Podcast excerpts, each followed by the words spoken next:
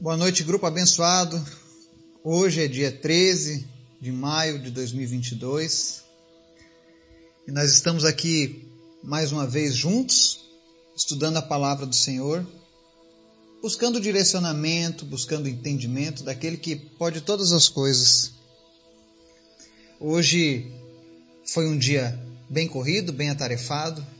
Estávamos fazendo os preparativos finais porque amanhã nós teremos a nossa primeira conferência evangelística, onde estarei ministrando um mini curso de evangelismo para alguns líderes, para pessoas que sentem o desejo, o chamado para compartilhar o evangelho, pessoas que ainda não descobriram a área do seu chamado, então eu creio que vai ser uma bênção. Peço que você que nos ouve, nos acompanha, esteja orando para que Deus venha despertar evangelistas, para que Deus venha despertar os trabalhadores para a seara. Como diz a própria oração de Jesus, né? Os campos estão brancos. Precisamos rogar ao Pai que envie os trabalhadores da seara, né? E eu creio que nesse momento que eu estou vivendo, na minha vida, o chamado de Deus tem sido para ajudar a despertar. Então esteja orando para a gente, para que Deus se faça presente em todos os momentos, que pessoas sejam abençoadas, que cidades sejam abençoadas através dessas pessoas, amém? Não esquece de orar pelos pedidos da nossa lista, apresenta diante de Deus todos os dias essas vidas, essas famílias. Às vezes você tem o desejo de viver um milagre, você vê as histórias de pessoas compartilhando sobre milagres e você pensa, ah, eu gostaria tanto de vivenciar um milagre. Então a oportunidade é essa, através da oração. Não cesse de orar, não cesse de clamar. Nós temos visto os milagres acontecendo e eu sei que Deus fará muito mais. E antes de a gente começar o estudo de hoje, que vai estar lá no livro de Romanos, capítulo 12, é um versículo bem conhecido da Bíblia. E se você não conhecia, vai conhecê-lo. E eu tenho certeza que essa palavra vai falar ao teu coração. Amém? Vamos orar? Obrigado, Jesus, pela tua graça, pelo teu amor, por todas as tuas maravilhas que o Senhor tem feito no nosso meio. Nós só temos a te agradecer. Nós te amamos, nós te adoramos, nós te exaltamos e nós dependemos de ti, Pai. Eu te apresento nesse momento as pessoas que nos acompanham, que nos ouvem, as pessoas do nosso grupo. Eu sei que tu conhece o coração de cada um, a mente de cada um, Espírito Santo. Eu peço que o Senhor visite essa pessoa agora, suprindo cada uma das suas necessidades. O Senhor sabe aquilo que nós mais precisamos nesse momento e por isso nós nos entregamos a Ti. Nós entregamos essas vidas a Ti, esses pedidos a Ti e pedimos, Pai, em nome de Jesus, traz uma resposta dos céus. Seja qual for a, a necessidade que essa pessoa está passando, traz uma resposta ao coração dela em nome de Jesus. Eu oro também pelos enfermos, que o Senhor esteja trazendo cura, que pessoas estejam sendo curadas enquanto elas estão ouvindo a tua palavra, enquanto elas estão conectadas no teu trono, Senhor. Que a tua cura venha sobre a vida dessa pessoa, sarando, Senhor, problemas de audição, de visão, problemas de coluna, câncer, gripe, covid, não importa qual seja a enfermidade, tu és o Deus que pode todas as coisas. Te apresento em especial, Deus, nesse, dia, a vida do Raymond, que luta contra um câncer de próstata. Eu oro, Deus, para que o Senhor visite ele trazendo cura. Em nome de Jesus, que a gente possa testificar a tua graça com o testemunho de que ele foi curado. Visita também, Deus, a vida do Marcelo, e em nome de Jesus, que todos os caroços desapareçam, todos os tumores sumam, em nome de Jesus. Completa a tua obra na vida dele e da sua família, Pai. Também te apresentamos nessa hora a vida do Francisco Ceruti, o Chico. E em nome de Jesus, Pai, nós te agradecemos porque ele fez essa cirurgia e o Senhor tem cuidado dele. Mas, Senhor, em nome de Jesus, Tira ele do risco de vida. Permita, Deus, que ele possa ter a tua presença agora nesse momento, onde quer que ele esteja. que ele possa ser restaurado por completo em nome de Jesus. Nós oramos nessa hora pela cura completa na vida do Francisco, tanto do corpo quanto da alma, Pai. Que ele tenha, meu Deus, a oportunidade de te conhecer, de te chamar de Pai, Senhor. E que ele possa experimentar tudo aquilo que o Senhor tem preparado, Deus, para aqueles que te amam e guardam as teus, tuas palavras, Pai. Visita ele, Pai, e em nome de Jesus, faz um milagre, Pai. Atenta, Deus, os teus ouvidos ao nosso clamor, ao clamor da família dele. E em nome de Jesus, Pai, que nós possamos nos alegrar, ó Pai, mais uma vez com a vida do Francisco.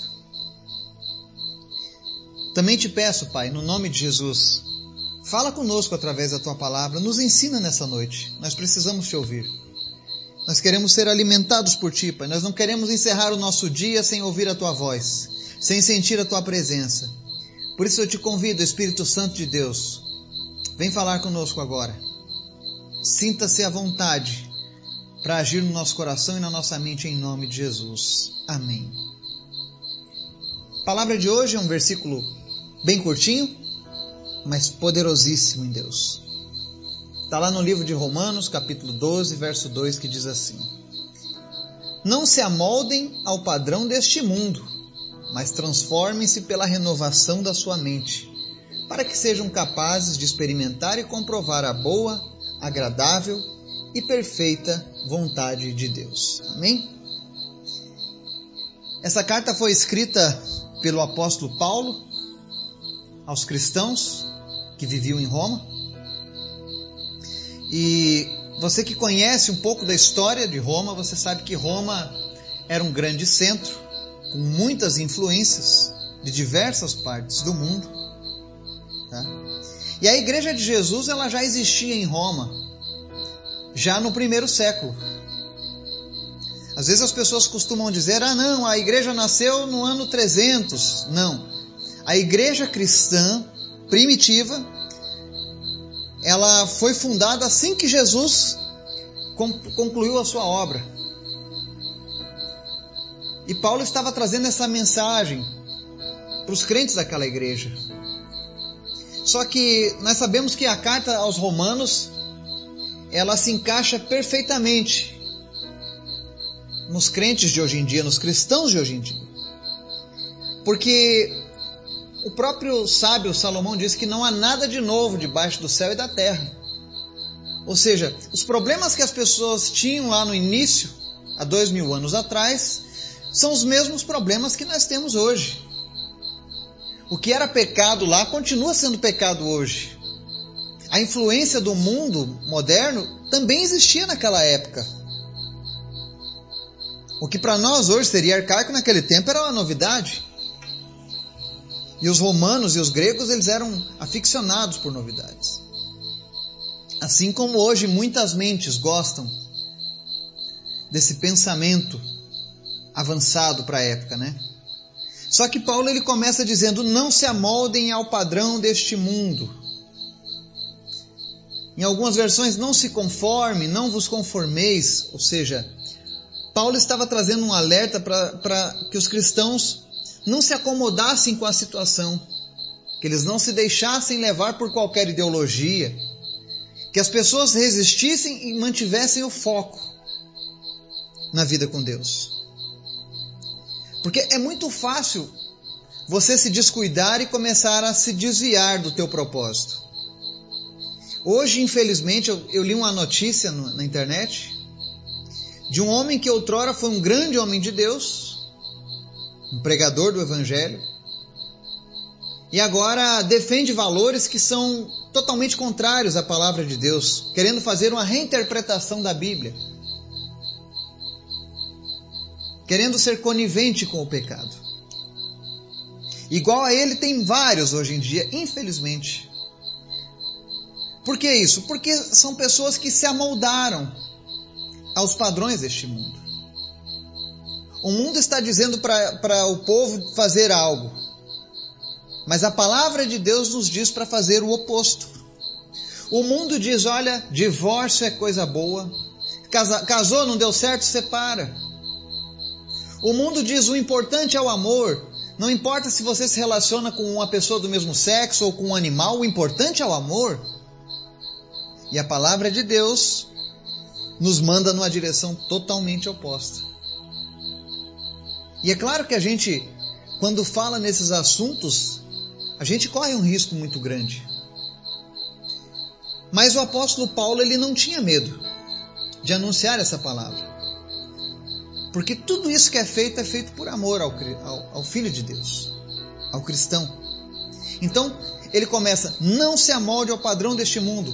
O mundo está dizendo que o jovem tem que namorar com muitas pessoas diferentes. Tem que experimentar antes de casar. A palavra de Deus diz que não. Que Deus já separou aquela que vai ser a tua esposa, aquele que vai ser o teu marido.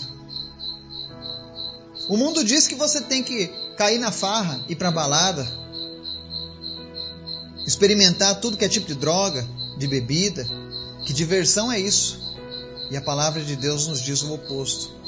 Que a verdadeira alegria vem do Espírito Santo de Deus. Então você está vendo como, é, como o mundo ele tenta nos tirar do nosso propósito? E, e o que, que acontece? Aquele que se conforma com as coisas deste mundo, que aceita, ele perde a noção, ele perde a perspectiva da esperança, da salvação e até mesmo do sacrifício de Jesus por todos. Então nós precisamos tomar cuidado. Não permita que o mundo mude quem você é diante de Deus. Esse alerta que Paulo faz aqui, ele está dizendo: olha, os cristãos vivem no mundo, mas eles não são do mundo. E quando ele diz mundo, eu já falei diversas vezes, mas se você está nos ouvindo pela primeira vez, quando a Bíblia se refere a mundo, ela não está falando ao planeta Terra, mas ao sistema de governo do anticristo. O sistema de valores que são contrários à palavra de Deus que permeiam a cultura, que permeiam a religião, que permeiam a política, que permeiam o folclore, que permeiam as regras da sociedade. Então, quando a Bíblia diz, olha, vocês não são deste mundo, ele está dizendo, olha, essa forma de, de, de vida que a sociedade está levando na autodestruição, isso não é para vocês, isso não é para mim, isso não é para você que está nos ouvindo. Esses valores que o mundo preza não são os valores de um cristão. O mundo está louvando, por exemplo, um mendigo que aproveitou de uma mulher num surto psicótico. O mundo chama de herói, faz filmes de uma filha que matou os pais para ficar com a riqueza, de uma mulher que esquartejou o marido. São esses os valores do mundo. Mas esses valores não são os valores de um cristão. Apesar de ser uma palavra dura, essa palavra é um alerta para mim e para você. Porque sempre é tempo de mudar.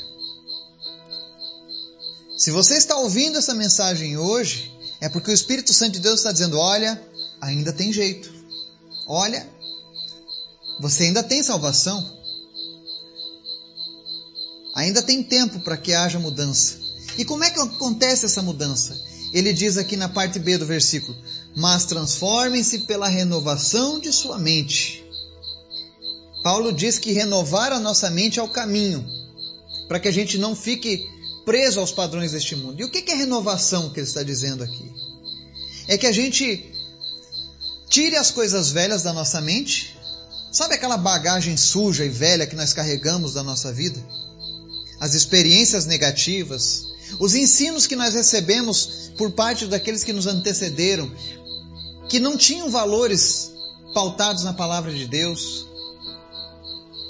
Eu lembro que, por ignorância mesmo, nós tínhamos um ditadinho lá em casa que a minha mãe dizia: prendam as cabras porque os meus bodes estão soltos. Porque essa era a visão que nós tínhamos antes de conhecer Jesus. E assim eu sei que são várias famílias que foram criadas dentro dessa, dessa visão. Mas a partir do momento que você conhece a palavra de Deus, que você tem acesso à palavra de Deus, tudo isso pode mudar. E a renovação que Paulo está dizendo, a transformação pela renovação da mente é isso. É tirar toda aquela experiência ruim, suja, tirar aquelas piadinhas pornográficas, tirar os palavrões, tirar o acesso à pornografia, parar com aquela vida de destruição com drogas, com bebedeiras. Tudo isso são coisas que nós vamos tirando quando a gente conhece Jesus. E é no lugar dessas coisas a gente substitui isso pela paz que excede todo o entendimento, pela graça, pela misericórdia que é renovada todos os dias, pelo amor e o perdão que nós recebemos e aprendemos a passar adiante. Isso é renovar a mente.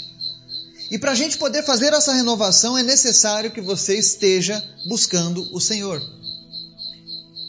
Lendo a Bíblia, orando, conversando com pessoas que, que defendem os mesmos princípios e valores para que você possa ser edificado. Eu louvo a Deus porque Deus colocou muitas pessoas boas no meu caminho. Se hoje eu sou o cristão que eu sou, nada disso é graças a mim somente, mas graças ao que o Espírito Santo fez na minha vida e às pessoas que ele colocou para me inspirarem. E um dia eu tenho esse sonho, que eu possa também inspirar outras pessoas. Que eu possa dizer como Paulo, se você não pode imitar a Cristo, imite a mim, que você já está fazendo um, um grande avanço. Eu creio que o desejo de todo cristão seja esse. E se esse ainda não é o seu desejo, comece a orar ao Senhor. Porque não há limites para o que Deus pode fazer na nossa vida. E após Paulo dizer para não nos amoldarmos e nos transformarmos pela renovação da sua mente, ele explica o motivo disso tudo. Na parte C, ele diz: para que sejam capazes de experimentar e comprovar a boa, agradável e perfeita vontade de Deus. Ou seja, Paulo fala assim: vocês vão negar a si mesmos, vocês vão esmurrar a carne de vocês, vocês vão traçar um caminho que a grande maioria das pessoas vai considerar um caminho tolo, mas tudo isso tem um propósito. À medida em que vocês forem mergulhando mais profundo nesse caminho, vocês vão experimentar algo, e não apenas experimentar, mas comprovar algo que nós temos falado nessas Escrituras. E esse algo é que a vontade de Deus é boa, perfeita e agradável. Ou seja, o desejo de Deus para mim e para você é que a gente experimente o que é viver a perfeita vontade dele. E não apenas experimentar, mas comprovar através das promessas que foram feitas. Promessas que foram feitas lá atrás são cumpridas hoje nas nossas vidas. Deus está oferecendo para nós um leque de boas oportunidades. Ele está nos oferecendo um caminho aonde nós temos sempre a certeza de que Ele está conosco. Quantas pessoas se sentem sozinhas, abandonadas ou sem propósito de vida? Por que isso? Porque elas ainda não conseguiram experimentar ou comprovar a vontade de Deus. Quando a gente fala, olha, Deus te chamou para fazer a sua vontade, para fazer a vontade dele em você. A pessoa diz: Ah, que vontade de Deus? Ah, eu não acredito nisso. Ah, eu não gosto disso. Ah, eu não quero isso. Mas se as pessoas soubessem que a vontade de Deus é boa, perfeita e agradável, ou seja, é algo que nós fazemos com prazer. É algo que alegra o nosso coração, é fazer a vontade de Deus. Eu posso dizer a vocês que em todos esses anos que eu tenho caminhado com Jesus, entre falhas e acertos, eu não trocaria essa vida por nada, por nenhuma outra vida longe dele. Porque cada vez que eu compreendo o propósito de Deus para minha vida, eu vou para um novo nível de entendimento. Um novo nível onde eu comprovo essa vontade que é boa, perfeita e agradável. Existe uma palavra que diz, inclusive na Bíblia, que a bênção do Senhor enriquece e não traz dores. Quando você está vivendo no centro da vontade de Deus, as coisas fluem. E quando elas não fluem, você tem o total controle da situação, porque você sabe que Deus está dirigindo os seus passos. E que no momento certo, tudo aquilo que é bom, perfeito e agradável se cumprirá nas nossas vidas. Que você possa ser desafiado hoje pelo Espírito Santo de Deus a tomar uma decisão de renovar a sua mente de fugir do padrão deste mundo Por mais que você ache interessante o que você está vivendo nesse mundo, eu quero dizer para você nessa noite que não existe lugar melhor do que a perfeita vontade de Deus nas nossas vidas. Não existe decisão maior do que essa, com tantas benesses, quanto cumprir a boa, perfeita e agradável vontade de Deus. Entregue-se a Ele e passe a viver uma nova vida com Cristo. Que Deus nos abençoe e nos guarde. Em nome de Jesus. Amém.